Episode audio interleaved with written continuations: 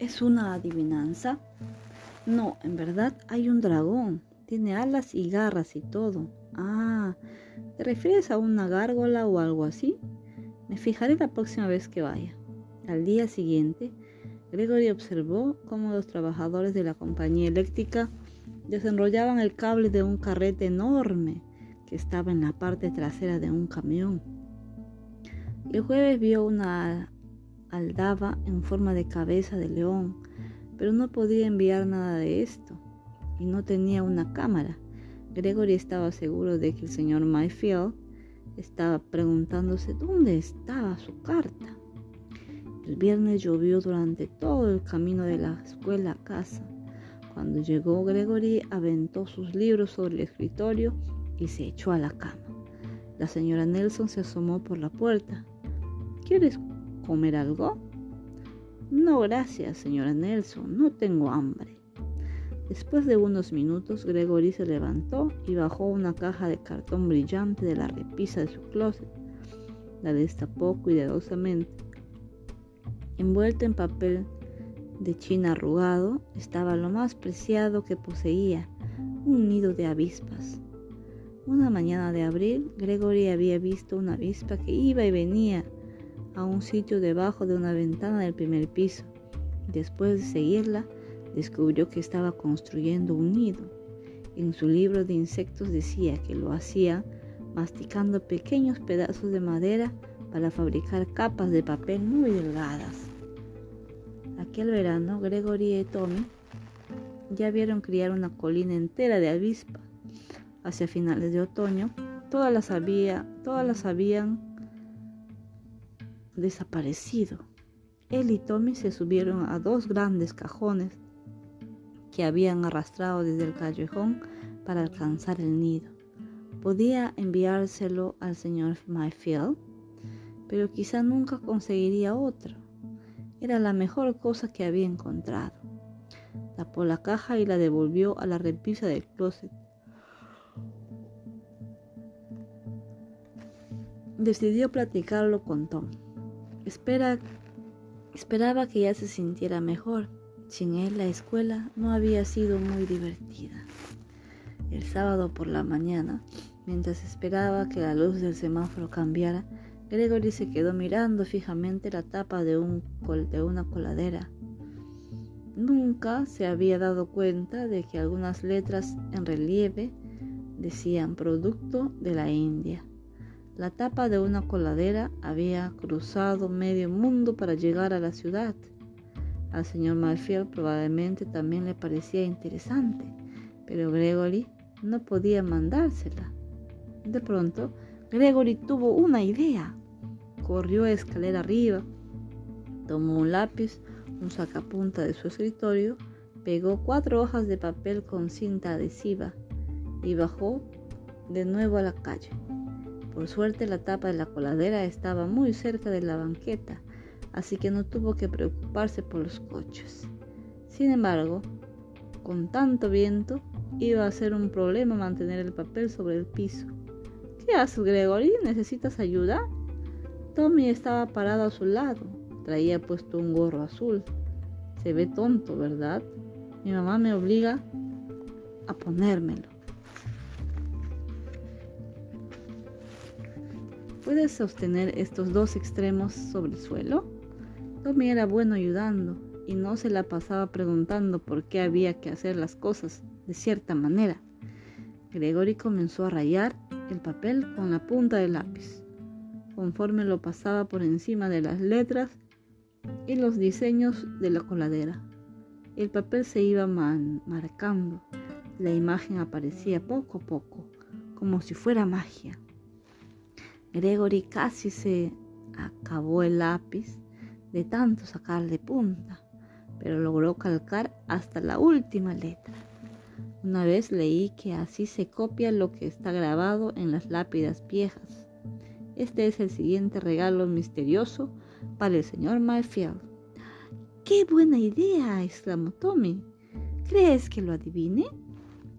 Esta misma noche Gregory se puso a escribir su segunda carta. Fue mucho más fácil que escribir la primera. Esta vez hasta disfrutó hacerla. Querido señor Mayfield, gracias por los escaramujos. Encontré unos en un patio cerca de mi casa y averigüé más sobre ellos en un libro. Se me había olvidado contarle que tengo una colección de piedras, otra de fotografías de animales que recorto de revistas y un trozo de coral que me regalaron. ¿Cree que algún día volverá a acampar? Su amigo Greg. Postdata. Aquí va el siguiente regalo misterioso. La segunda carta del señor Mayfield tardó en llegar más que la primera. Gregory la encontró una tarde de jueves, después de clases. Querido Greg, esta vez me mandaste un verdadero enigma. Quizá nunca lo, habría descifrado si no hubiera sido por el señor Campbell, mecánico quien salía a trabajar para la compañía de luz y sabía que era la tapa de una coladera. ¡Qué listo eres! ¿Por qué crees que traigan esas cosas desde la India? A veces pienso en ir a acampar, pero parece que siempre se me atraviesa algo. Después de recibir tu carta, encontré mi vieja estufa de campamento en la cochera y también mi sartén y mi cafetera. Aquellos días fueron muy divertidos. Tu amigo, Bit. Postdata. Encontré este regalo misterioso una vez que fui a pescar al norte. Ten cuidado con él. No vayas a cortarte. Es algo especial. Creo que alguien como tú sabrá apreciar su valor. El sobre decía correo registrado. Dentro había una cajita plana cuando Gregory levantó la tapa, encontró un objeto parduzco en forma de hoja, de apariencia dura y un poco brillante, con el borde filoso. El señor Mayfield lo había envuelto con algodón para protegerlo. Creo que no vamos a encontrar una de estos creciendo en algún patio, dijo Tommy cuando Gregory le mostró el regalo misterioso. Cuando llegaron a la biblioteca, se encontraron con una larga fila de gente frente al escritorio de la señora Womble. Gregory y Tommy se sentaron en la mesa de siempre. Tommy miró dentro de la caja. ¿Es algún tipo de piedra? Dijo que era algo especial. Incluso valioso, como oro o plata, dijo Tommy. No parece ninguno de los dos. Y si todavía está sucio, Tommy, ven, mejor vamos a buscar una foto.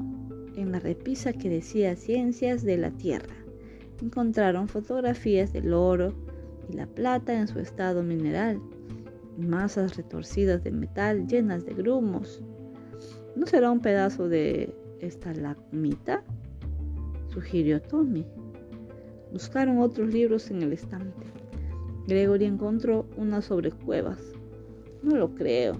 Tommy leyó algo en un libro sobre volcanes. Hay un tipo de lava cuya superficie es dentada. ¿Que la lava no es negra? Gregory dio vuelta a la página. Esta es el del color que estamos buscando. Mira lo que dice. La liberación de gases volcánicos forma la piedra pómez, la cual es tan ligera que flota en el agua un pedazo de papel, Gregory escribió Piedra Pómez Flota. Tommy sacó el libro, Maravillas del Desierto. Esto lo encontró en el norte. Tommy, dijo Gregory. Pero Tommy no le hizo caso.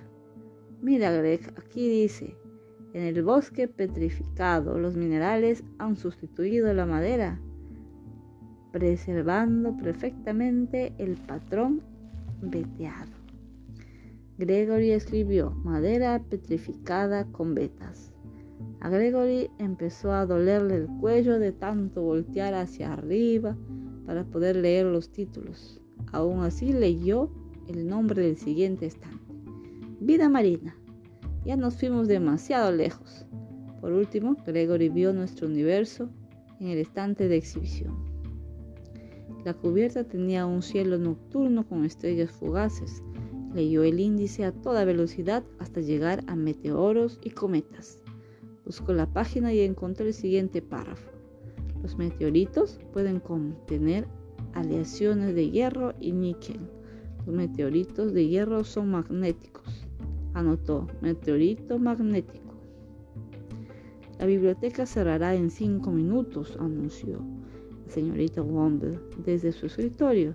Por favor, traigan los libros que quieran sacar. Está bien.